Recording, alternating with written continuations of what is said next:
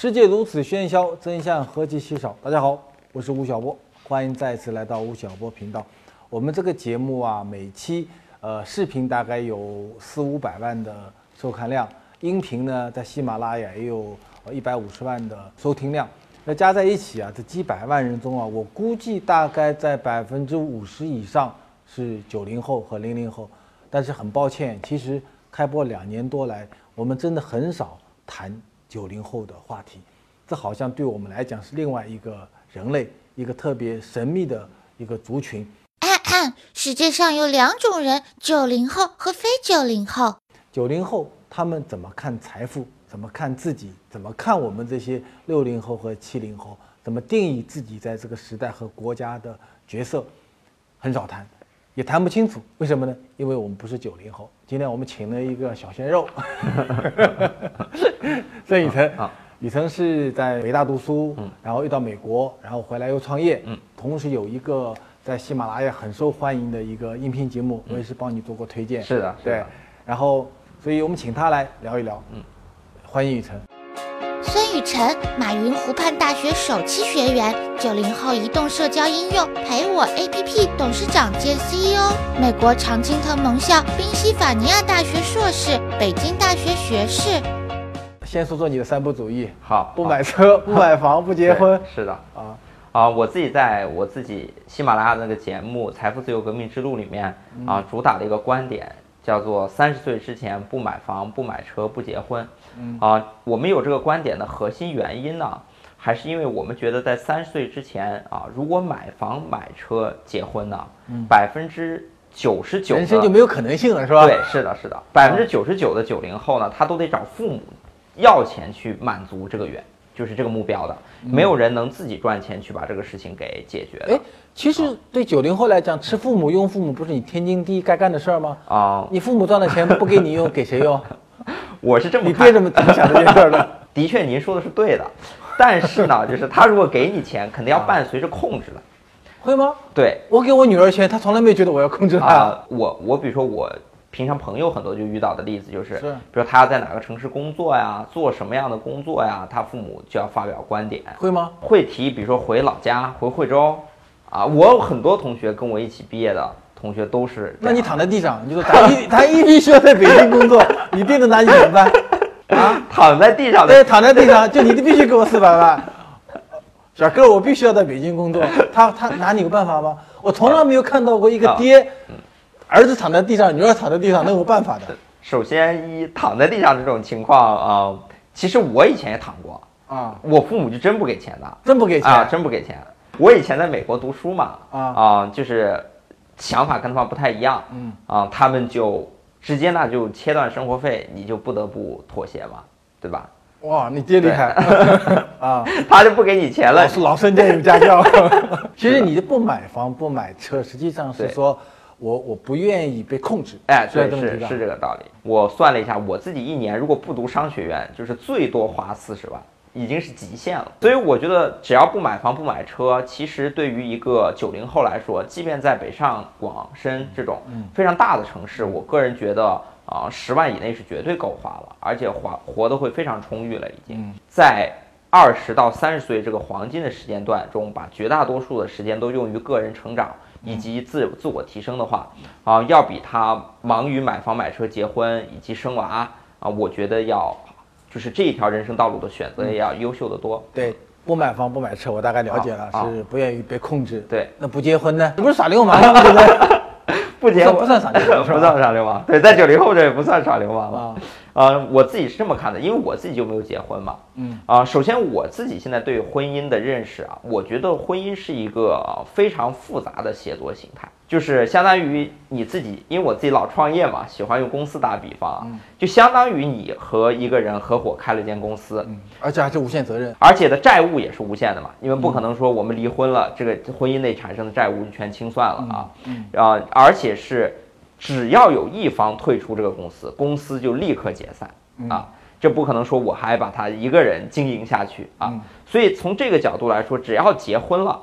双方只要有任何一方投否决票，任何事儿都做不了。嗯，那你三十岁以后不还是一回事啊？但是我觉得三十岁之后呢，因为比如说我。开了很久的公司啊，在社会上有很久的这个经历了，我能够处理人与人协作的能力，就肯定要比我二十多岁的时候强得多。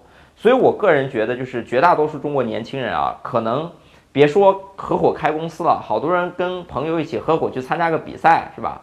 甚至合伙一起去凑钱买个彩票都没干过，啊，你直接结婚，我觉得就相当于让一个还没长大的小孩直接上战场一样，因为你就相当于没有接受过任何协作教育的人，你让他一次性就是去最复杂的协作形式，他肯定很容易搞砸。我问你，像你这个年龄，比如你你现在二十几岁，你找女朋友啊，会找你的同龄人啊，还是会找个姐姐，还是找一个差个差个啊。六岁八岁的？现在来看，还是都是找同龄人。其实我自己想找姐姐，但找不着姐姐，林志玲，找不着姐姐。阿姨了。嗯对阿姨，对林志玲应该四十多了，应该好像对对对，他 应该跟郭德纲。郭德纲一样，对是，对，因为生活圈子不在那个圈子嘛，嗯所以我的女朋友一般找的都是同龄人，同龄嗯而且我喜欢同龄人中也找的，一般是要不就跟我一起创业呀，嗯。一般要不就是啊，就大家在一个同样的生活频道里。我前两天上一个节目，对。跟蒋方舟同学在一起啊，他突然跟我讲说，我现在母性爆发。他说现在看到孩子啊，原来看到孩子就就就烦嘛，对。快点快点说小男孩，让人抱一下就走。是现在看到孩子会去抚摸他啊，然后觉得他觉得自己内心的荷尔蒙发生变化了。我觉得在女生中确实是存在的，啊，因为我跟我 上一个女朋友分手的很大一个原因，就是因为她要求我很快就要结婚，要生孩子对啊，啊，就是我肯定是做不了这个事情的嘛。对，我觉得至少我也能代表一部分看法，就是我是不认为女性在三十岁后，比如说是贬值的，或者二十多岁开始就是贬值的。至少比如说我找配偶啊，我不会说是像经常网络段子写的上永远找什么十八岁是吧？是吧？嗯嗯我我觉得我不是这样的，我肯定还是根据一个人他对事物的理解能力、判断能力、他的事业高度来寻找我的配偶的。在九零后的人生中啊，我们讲讲人生赢家嘛啊，我给你弄了五个人啊，在咱们九零后的心目中，八九零同学你也可以参加讨论一下，在后面听的。这五个人啊，咱们是哪个人在九零后看来算啊人生赢家？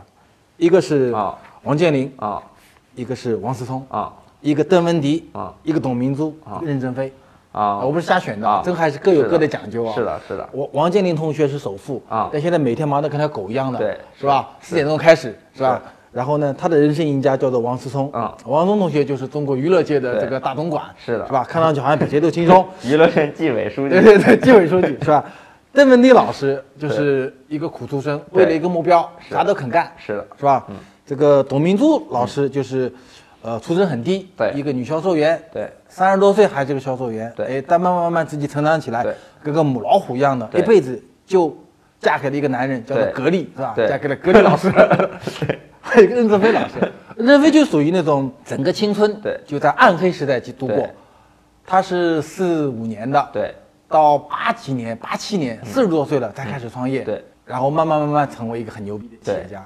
哪个是人性家？如果你排个名吧，我排个名啊，我当然最喜欢还是王思聪，王思聪第一名排第一吧。嗯，我后面都是并列第二我。觉得对并列第二吧，因为也都是通过个人奋斗改变自己命运嘛。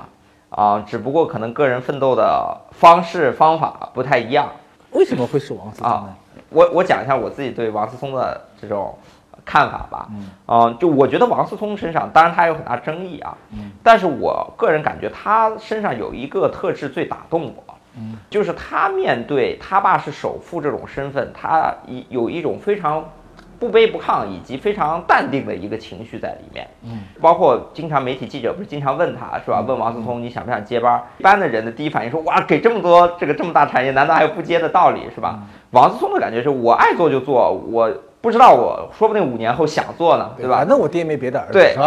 对对对，然后但是我反正现在如果我不想做，我就干我自己的事情，比如说干我的熊猫 TV 啊啊，Hello 女神啊，干那些综艺，对哎对，他在电竞这个哎对而且我觉得，就其实他自己在电竞这个领域完全是靠自己打拼出来的，就是他并没依靠万达的任何东西，所以我觉得他相当于是在一个自己全新的领域产生自己的影响力。嗯，所以我觉得本来这种就是一个很稀缺的能力啊。嗯，我个人认为，就是比如说王思聪，就算一个普通人出身。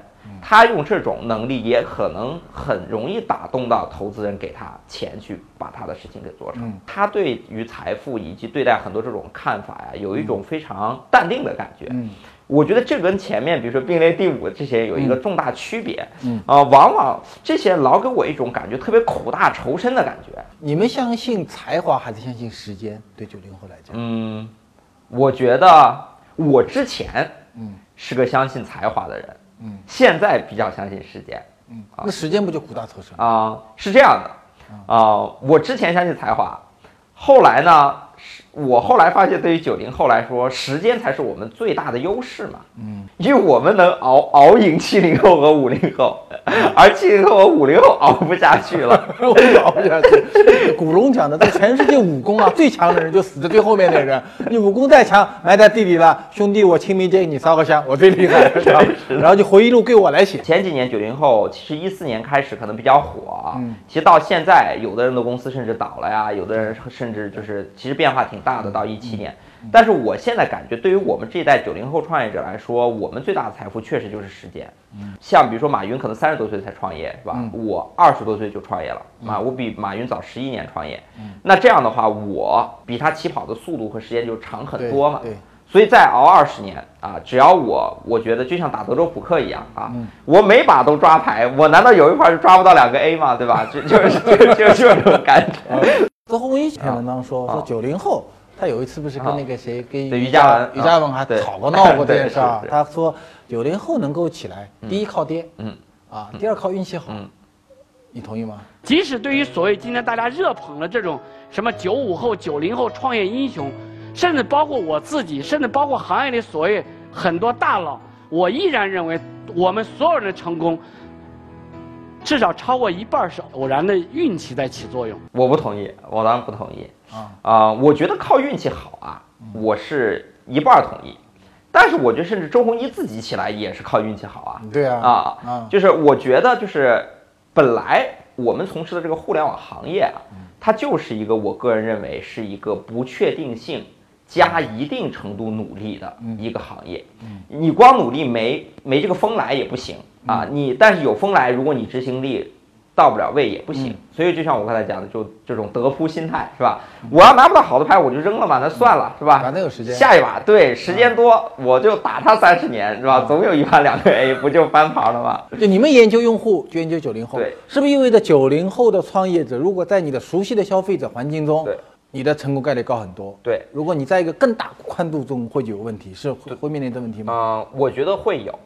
这也是最近这几年，包括我自己报了长江商学院嘛，我在长江商学院总裁班上课嘛，啊，就之所以报的原因，也是因为我后来觉得，嗯，九零后还是要具有两个敬畏吧，嗯，一个敬畏是要对其他行业比较敬畏啊，我们互联网行业做的不错，但是对其他行业要敬畏。第二个就是得对整个大的。盘子要敬畏，嗯，其实后来我会发现，就其实我们活得不错，其实很多传统行业也活得不错。你现在那个喜马拉雅有一个财富革命的东西，Revolution 啊，对九零后来讲，什么叫做财富的革命呢？嗯，这个革命是个什么意思？我觉得我们当时用革命这个词啊，就是觉得。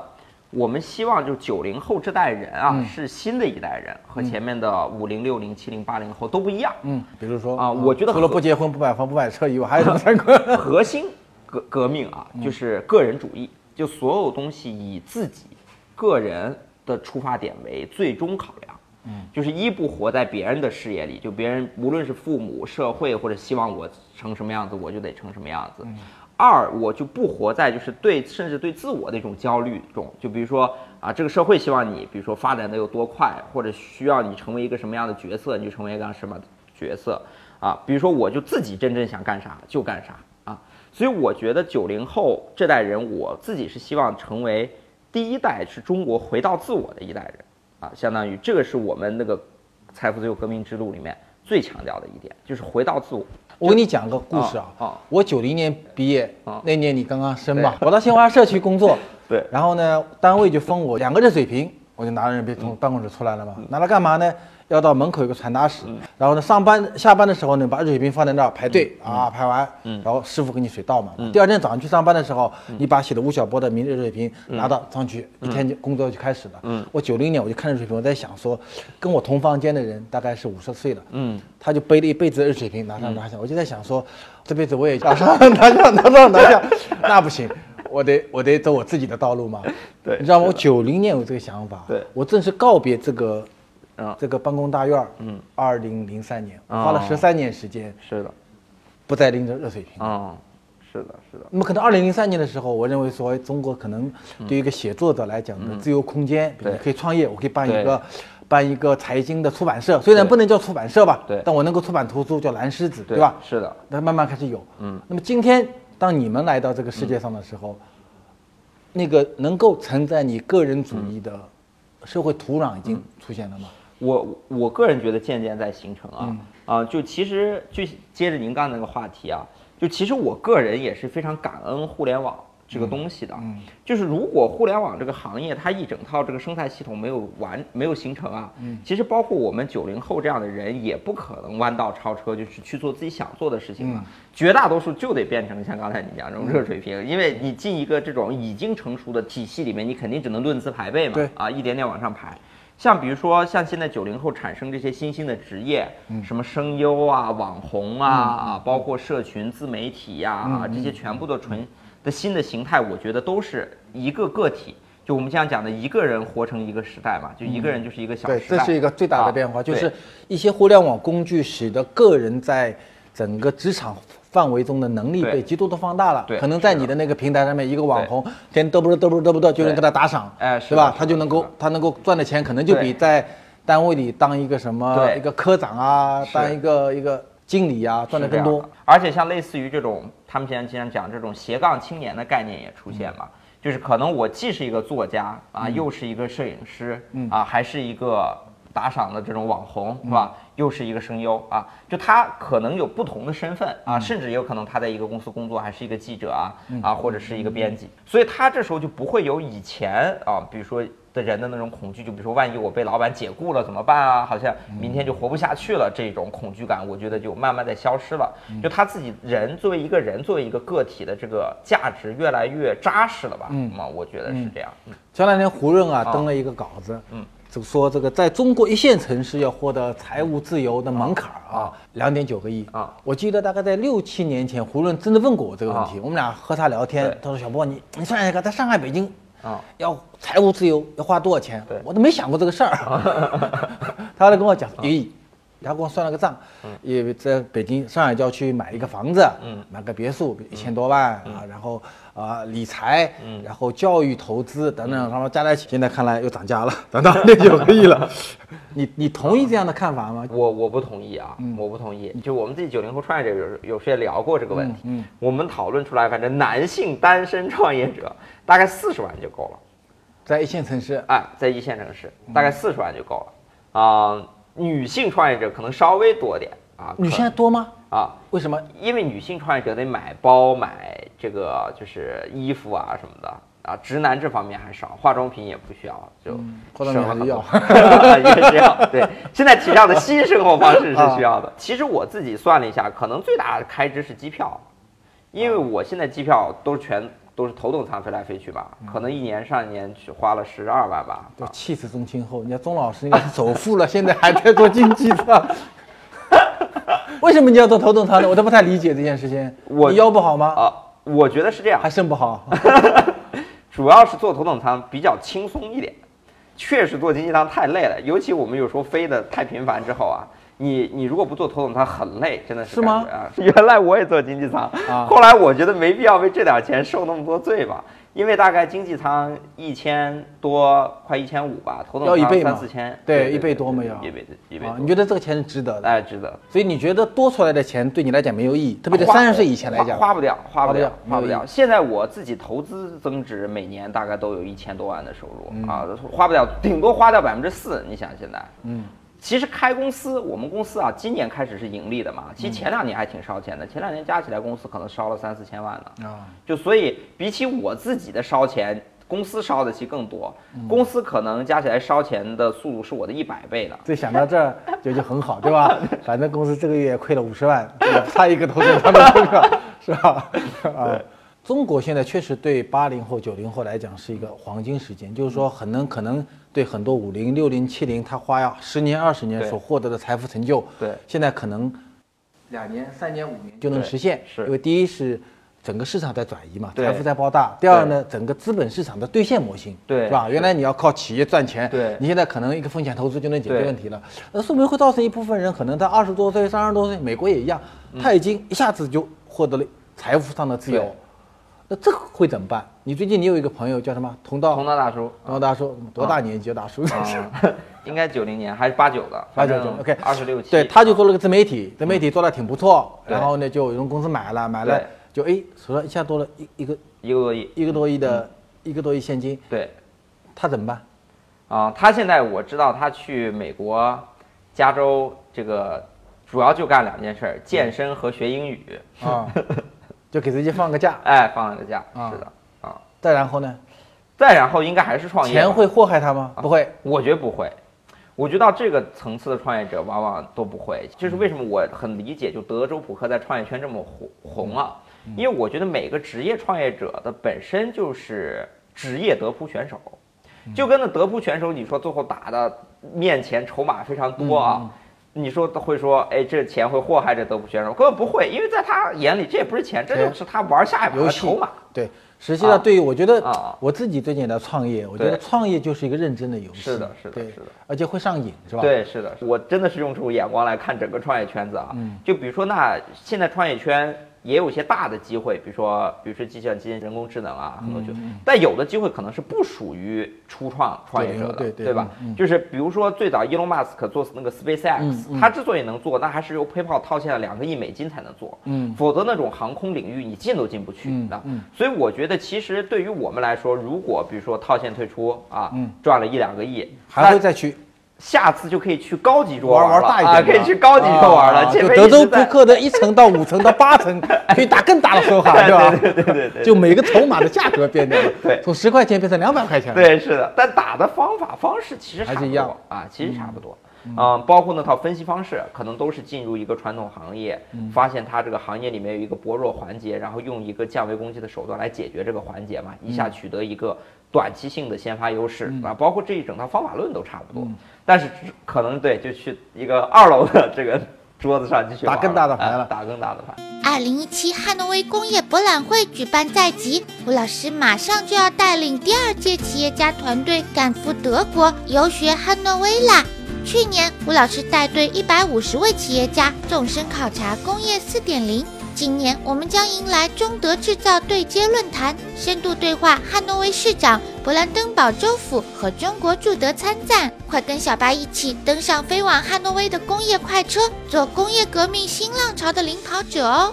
呃，很快，比如说像雨辰这样，会到某一天会到三十岁，我们叫三十而立嘛。对，是。哎，你觉得像你们这一代人到人到三十岁那天晚上的时候，是吧？除了喝酒啊，嗯是吧？请朋友们以外，嗯，如果面对镜子要讲几句话，说、我到了三十岁了，嗯，你认为怎么样的一个人三十岁的时候是你对自己会满意的？我觉得一个人到三十岁的时候，我个人认为啊，真正满意的时候，就是他能对着镜子说，就是我三十岁之前做的每一个决定都是为了自己而活的。我觉得这就是我个人自己就是最大的一个啊、座右铭吧。因为如果你是为自己而做的，嗯，那失败了也没有任何怨言，认栽嘛，啊，这这这有什么呢？啊，无所谓。所以我觉得最怕人最容易产生后悔的，就会想出当初不是自己做的这个决定，嗯，或者不是为了自己做的。其实我们今天请了雨生，会发觉说，确实到了一个新的人类，他们都是一些极端的个人主义者。其实我想起来呀，一百年前有个九零后，叫做胡适啊。胡适老师一百年前就是一个极端的个人主义的，他认为说这个社会被改变，能不能被改变不知道。对，只要人被改变了，一个一个中国的国民被改变了，他们都变成好的人、健康的人，那这个国家自然就健康了。是的。其实很多时候我们有的时候会不相信这件事，我们相信说一个主义、一个理想、一个集体，希望一股力量能够帮助我们改变。很可能一百年后，胡适老师棺材里会笑得醒过来，他终于找到了新的一批九零后，相信个人，相信自己，相信奋斗，由此自由和解放可能在这一代人身上会重新的出现。谢谢雨辰，希望下次再来做客。好，谢谢。有新的三部主义，好到我们这再来发布一下。好，以后可以讲讲三部主义的执行的情况，是吧？吴老师，您如何看待清流资本、新希望和鹿晗合作成立清韩基金？啊，这很多很多娱乐明星，其实美国也一样，日本也一样，他们会在自己极盛的时候，把自己的无形资产折算成一种财富，然后进入到资本市场里面去做一个一个变现。我觉得这是一个很常规的一个现象，无论是鹿晗、王涵、张涵都会干这个事情。但是这个资本，无论是清寒资本或者别的一些资本，能不能在资本市场上得到好的一个表现，那仍然是在于这个资本的呃 GP 它的管理人的能力有关系。其实跟鹿晗的能力并没有太大的一个关联度。精致的利己主义是商业文明升级的一部分，您认为这句话对吗？呃，精致的利己主义这个名词的提出是北大的教授叫做钱理群教授提出来的。其实他当时警告的是说，呃，随着商业社会的进步，我们对人文的关注、对国家命运的关关注开始减少，然后呢，每一个人都变成一个权儒主义者，这是钱教授的一个初衷。但是我认为，呃，精致和利己主义本身并没有。太大的一个负面性，因为一个人只有利己以后才能立功。如果每一个人都是一个自由主义者的话，那么他会让这个国家在公共议题方面更加的尊重个人的权益。第二呢，精致本身是一个消费升级的一个过程，是人对在物质层面上，包括在思想层面上对自我要求提高的一个过程。所以。我记得我在一篇专栏中曾经专门讲到过我对精致的利己主义者的一种跟钱教授不同的一种解读。吴老师，您认为北方的雾霾多久才能够解决呢？我记得我曾经跟呃国家能源局的一个前任的局长叫张国宝曾经讨论过关于北京市的雾霾的问题。他认为很困难，为什么呢？北京是一个呃热气供应的城市，它东南西北四个有四个大的热电厂。那么这实际上涉及到一个城市供暖系统的一个结构性的改革。第二呢，在华北地区，中国有很多能源型的城市，特别在河北啊，在内蒙地区。那么这些能源结构和能源产业的变革，都会需要一个比较长时间的一个腾挪。所以在这个意义上来讲，我认为未来十年之内，中国北方地区的雾霾得到根本性根治的可能性非常的小。它需要未来的中国整个城市化建设和能源产业这两个变革，在相当长的时间里面完成一次迭代。